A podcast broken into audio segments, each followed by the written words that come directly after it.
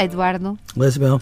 Eduardo, estive a ler há dias uma entrevista na, no público uh, a um senhor chamado Robbie Gillian.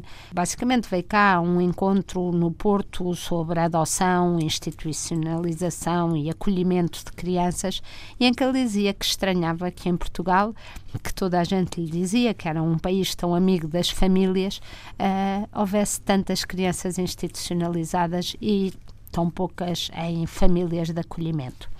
E, e contestava, nomeadamente, uma decisão que, pelos vistos, vigora em Portugal, de não de os, as famílias de acolhimento não se poderem candidatar à adoção daquela criança, com o escândalo máximo, escândalo sou eu a dizer, o escândalo máximo da criança, eh, se aqueles pais dizem que querem ser pais adotivos, então a criança é imediatamente retirada e posta noutra família, e a outra incongruência que ele notava e que realmente parece muito estranha, que é um, a família alargada da criança se quer ficar com ela, no caso dos pais não, não, não terem competências para tal, não pode uh, ser considerada família de acolhimento, ou seja, não pode receber uh, apoio do Estado. Uh, a ideia é, suponho eu, não haver umas madrastas mercenárias ou alguém pelo caminho que por dinheiro fica com a criança, mas ao mesmo tempo é um bocadinho estranho, porque obviamente uma, uma família de poucos recursos um, ehm, pode obviamente querer a criança e simultaneamente precisar de apoio económico para ficar com a criança. Eu fiquei cheia de vontade de falar com o Eduardo sobre isto, porque nós, eu e o Eduardo, ao longo destes anos, não temos visto com muitos, muitos bons olhos a ideia das famílias de acolhimento. Mas se calhar, se calhar podemos mudar de ideias se as famílias forem diferentes. Isabel, eu continuo a ver com maus olhos. Hum, e então? Sem querer fazer disto uma regra.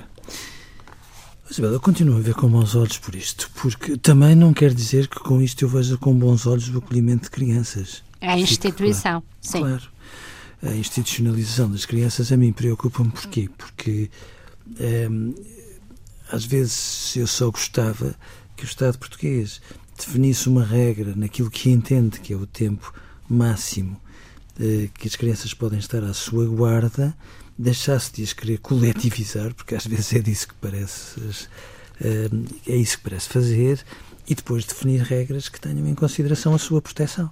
Porque há crianças que estão em banho-maria nas instituições bom, até aos 18 anos, até não poderem eh, estar mais, o que também não deixa de ser estranho. A mim preocupa as famílias de acolhimento porquê? Porque em muitas circunstâncias está-se a criar uma alternativa que na realidade não é assim tão protetora em relação à saúde das crianças. É dar-lhes uma família que, todavia, é uma família onde elas muitas vezes não têm efetivamente lugar. É, portanto, mostrar-lhes o paraíso e ao mesmo tempo estar-lhes a dizer: cuidado, mas isto não é qualquer coisa a que tu tenhas efetivamente direito. Sendo certo que muitas vezes as famílias de acolhimento serviram não há tanto tempo assim para mascarar números de crianças institucionalizadas como se parecesse existir uma política de proteção às crianças que não têm família, quando ela nunca existiu. Para mais, eu acho absolutamente vergonhoso aquilo que se passa e subscrevo tudo o que Isabel disse em relação ao facto de quando existem as famílias de acolhimento terem vedada qualquer veleidade de adoção, porque de repente parece que o facto das famílias se terem apaixonado, como eu já vi muitas vezes, bom, é pecado e, portanto, vem sempre alguém de um centro regional de segurança social qualquer ou dizer assim, nada de vícios, vamos tirar a criança, esta família. Até podem gostar um do outro Sim. para a vida. E eu não estou a falar de hipóteses, estou a falar de casos concretos, só para que fique claro. E, portanto, numa circunstância destas, uh, dizer-se que na Irlanda existem 65% das crianças que, têm, que estão privadas de uma família ao cuidado de famílias de acolhimento, e em que Portugal só existem 3%, é um número que devia dar que pensar. Mas aquilo que a mim me preocupa é que, de facto, retirar uma criança da sua família de origem é uma medida judicial gravíssima.